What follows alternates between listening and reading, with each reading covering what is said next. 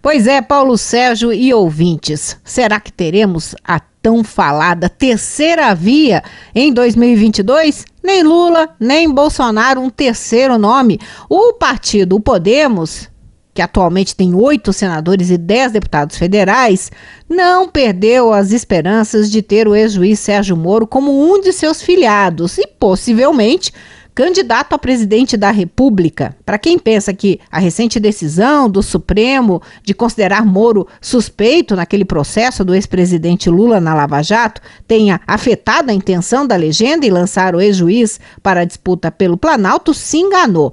Conversei nesta quarta-feira com o senador Álvaro Dias, um dos mais entusiastas do partido pela candidatura de Moro, e ele disse que, por enquanto, o ex-juiz que está morando nos Estados Unidos não disse nem que sim, nem que não. E a resposta vem em outubro. É, o convite foi feito e a resposta ocorrerá em outubro, só isso. A chance, você sabe que política é como a nuvem, né? Uh, os ventos mudam de lugar. A, a, a, nuvem muda de lugar conforme a força dos ventos, não é?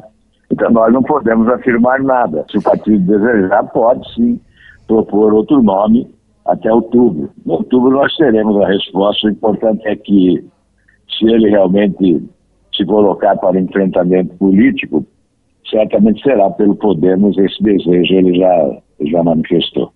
E sobre a tal terceira via, que em declarações recentes, inclusive foi desprezada tanto por Bolsonaro quanto por Lula, Álvaro Dias diz que manter a disputa apenas entre os dois seria o melhor dos mundos, mas só para a extrema-direita e a extrema-esquerda. É, o Bolso Lula teme a terceira via, né? Na verdade, ambos desejam que o adversário seja o outro, não é? Então Lula quer Bolsonaro como adversário e Bolsonaro quer Lula como adversário.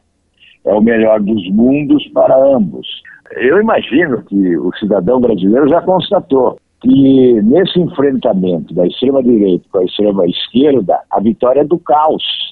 Sobre os planos para 2022, o senador, que hoje é um dos três que ocupam as cadeiras do Paraná no Senado, afirmou que não sabe é, se vai se candidatar no ano que vem, quando termina o seu mandato, novamente como senador. Na última eleição, a gente sabe que ele disputou a presidência da República mas afirmou que foi convidado para ser o candidato ao governo do Paraná. Segundo Álvaro Dias, todas as possibilidades estão abertas, até mesmo a de ir para casa e não disputar cargo nenhum.